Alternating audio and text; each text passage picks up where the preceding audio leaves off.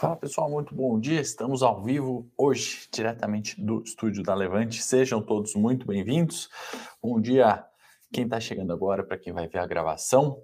Estou recuperado e vamos lá, né? Passando aqui pelos mercados, né? Índice Xangai na China fechou em queda significativa de 2,58%, o Nikkei no Japão não foi diferente, também caiu 1,66%, né?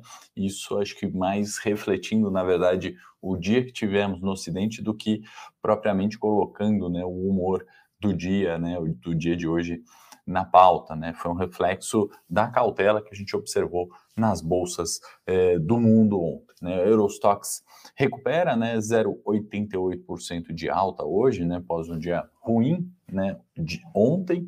S&P caindo significativamente também para o horário, né, 0,80 de queda, enquanto petróleo, tanto WTI quanto Brent aceleram altas aí muito próxima de 1%. Né? Obviamente tem a questão Ucrânia e Rússia na pauta, a gente já vai falar, acho que é um dos motivos que justifica essa queda aí do, ah, aliás, essa alta do petróleo e o minério de ferro subiu forte, né, alta superior a 3,6%, né, chegou no maior nível desde setembro de 2021, né? Então uma retomada aí, a correção que a gente viu nos últimos dias não passa uma correção técnica, né? Uma realização de lucros ali, a tendência de alta permanece para o minério de ferro, como a gente sempre compara aqui com Vale bom para Vale, né? Ajuda também o Ibovespa. Antes de ir para a pauta para o cenário de hoje, né? Eu vou falar da agenda, basicamente sem nada muito relevante, né? Agenda esvaziada, apesar do feriado aqui em São Paulo, as bolsas, a bolsa de São Paulo abre, né? Esse feriado foi antecipado lá atrás, né? Então é normal o dia de hoje aí para renda variável, tá? O é, que, que a gente tem? Continua a temporada de balanço dos Estados Unidos, né? Então vem hoje balanço da Microsoft pós-fechamento do mercado. Ontem a gente anunciou né, o balanço da General Electric, que na verdade teve um prejuízo de 3,8 bi, as ações caem fortemente, né, acima de 4% a queda da GE. Em contrapartida, é, tivemos IBM, né, um bom balanço e aí uma alta significativa de 2,5% no dia de hoje, né? Então, reagindo no positivo. O que mais de agenda que é esvaziada? Índice de confiança do consumidor, tanto aqui é, quanto nos Estados Unidos e algumas é, atualizações ali de projeções do FMI. Então, nada muito relevante né, na agenda, o foco acaba se voltando né, para antecipação do Fed de amanhã, né?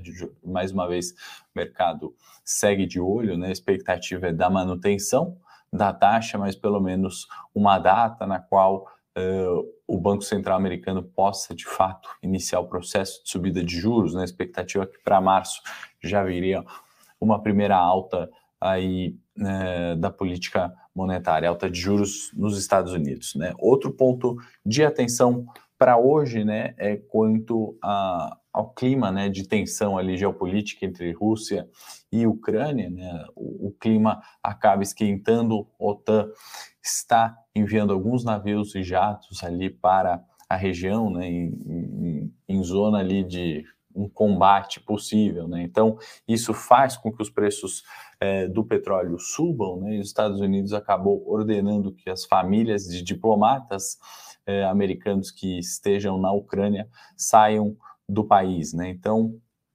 acho que tudo isso fez o clima esquentar, né, nessa, é, nessa situação aí geopolítica. Tenho uma opinião ontem, né, relativamente mantida hoje, né, a Rússia nega, na verdade, é, essa tensão política, né, nega essa intenção de fato de invadir a Ucrânia, né, e joga a responsabilidade, joga essa culpa, né, da escalada de tensões justamente é, para os países do Ocidente, né, Reino Unido, é, Estados Unidos, obviamente, né, e para a OTAN que tem feito né, essas medidas, tem tomado essas medidas, e aí a Rússia joga para outro lado.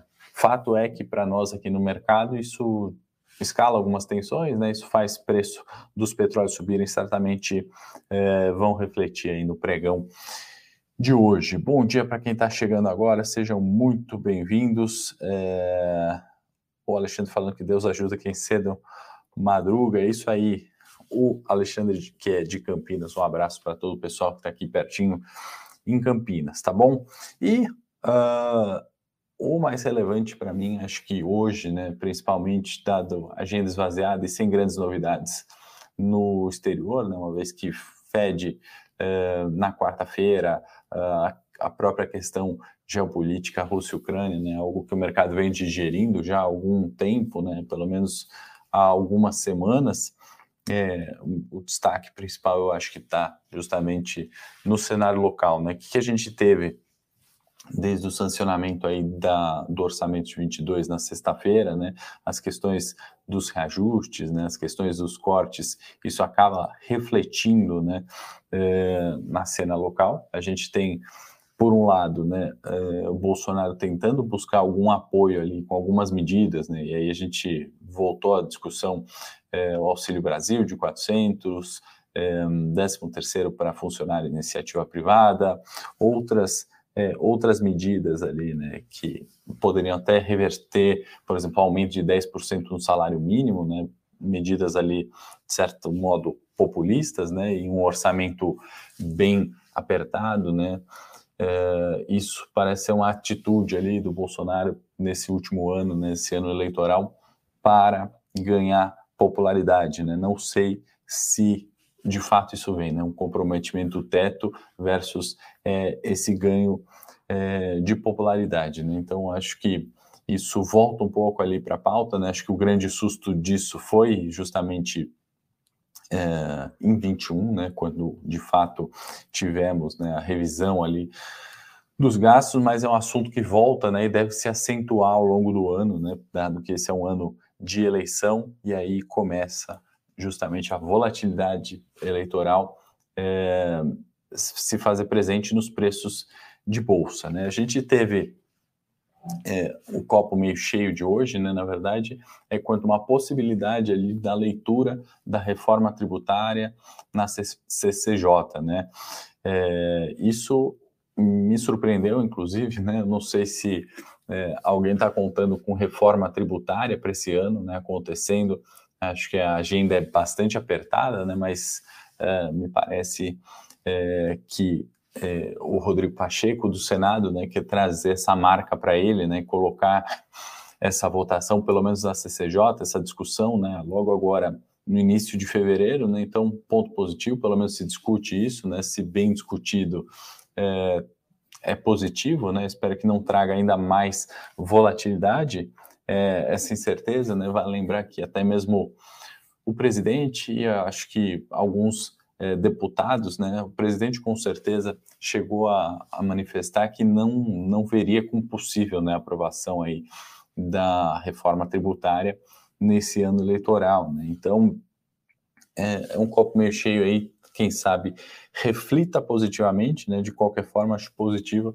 a discussão na CCJ, lembrando que depois tem que passar todo o trâmite lá né, de votação, é, na Câmara e etc., né, até o sancionamento, então isso é um processo longo, né, não é fácil, mas para fevereiro aí o Pacheco quer trazer, né, provavelmente com uma marca dele, né, ele colocando na pauta reforma tributária, uh, positivo ali, uh, ao meu ver, essa questão da leitura da reforma tributária. Né? A gente teve mais um fato importante que eu gostaria de compartilhar, acho importante, né? Tem uma perda ali é, do poder, de fato, ali do Ministério da Economia, né? Do ministro, especialmente do Paulo Guedes e também, é, enfim, é, do Centrão, né? Esses daí vão acabar respondendo agora para o ministro Ciro Nogueira, né? Que ele vem da pauta do orçamento, o antigo planeja, Ministério do Planejamento, né, como se fosse é comparado ao Ministério do Planejamento, ou seja,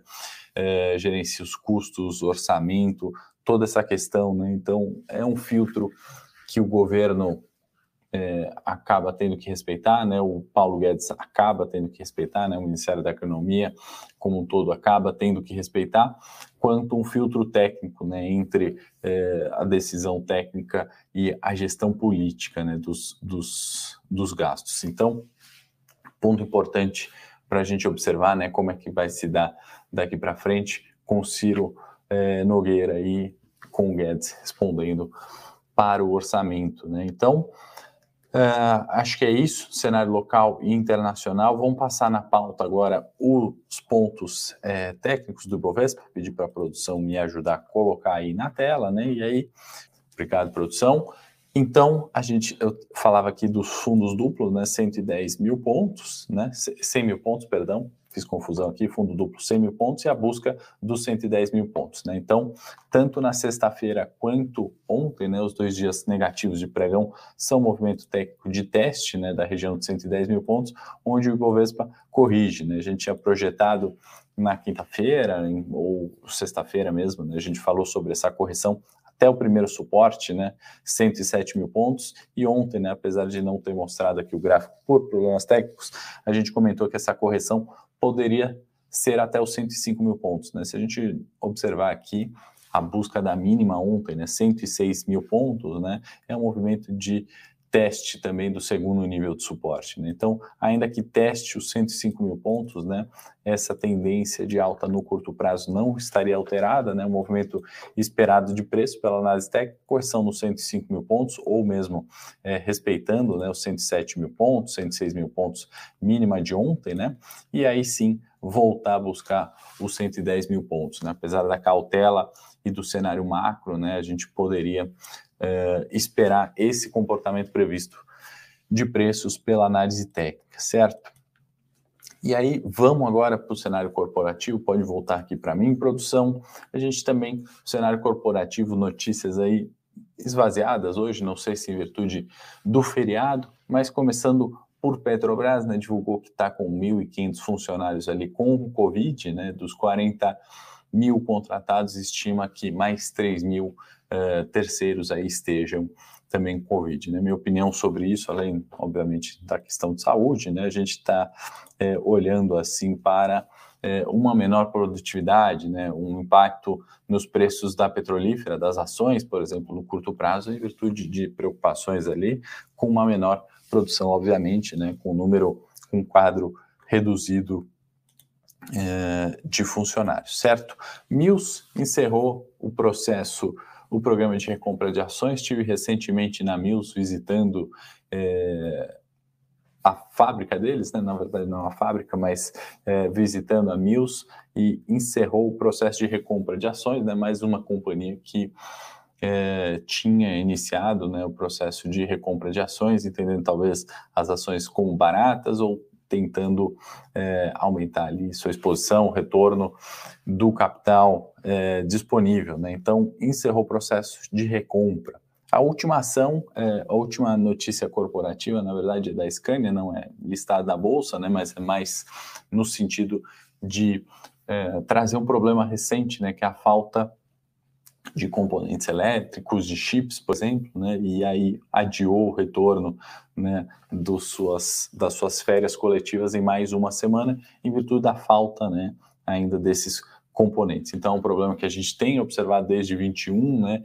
isso tem feito também os preços aumentarem, isso tem impacto direto na inflação, é, adiamento aí do retorno da produção. Por fim, né, vale comentar, daqui a pouquinho tem temporada de balanços, né, fevereiro já começa uh, com os bancos, né, e aí a gente já começa a projetar, né, uma estimativa de que o retorno do quarto tri vai vir com crescimento de lucro mais uma vez, né, então para bastante gente que perguntou, ah, por que os bancos estão subindo, ou por que, que subiram recentemente, ou por que, que não continuou subindo, né, eu acho que já é uma antecipação é, a essa temporada de balanço, né, que deve mostrar mais uma vez lucros fortes, né, e, na minha opinião, crescendo ali é, frente a períodos anteriores, né, lembrando que a gente vai falar do quarto trimestre de 21, temporada de balanço começa agora em fevereiro aqui no Brasil, tá bom? Pessoal aí de Duque de Caxias, de Campina Grande, Uberaba, todos vocês aí que assistiram e mandaram melhores para mim, muito obrigado, já estamos aqui, Ted Olambro, Marcelo. Obrigado, pessoal. Amanhã, 8h30, estarei de volta aqui. Bom dia a todos.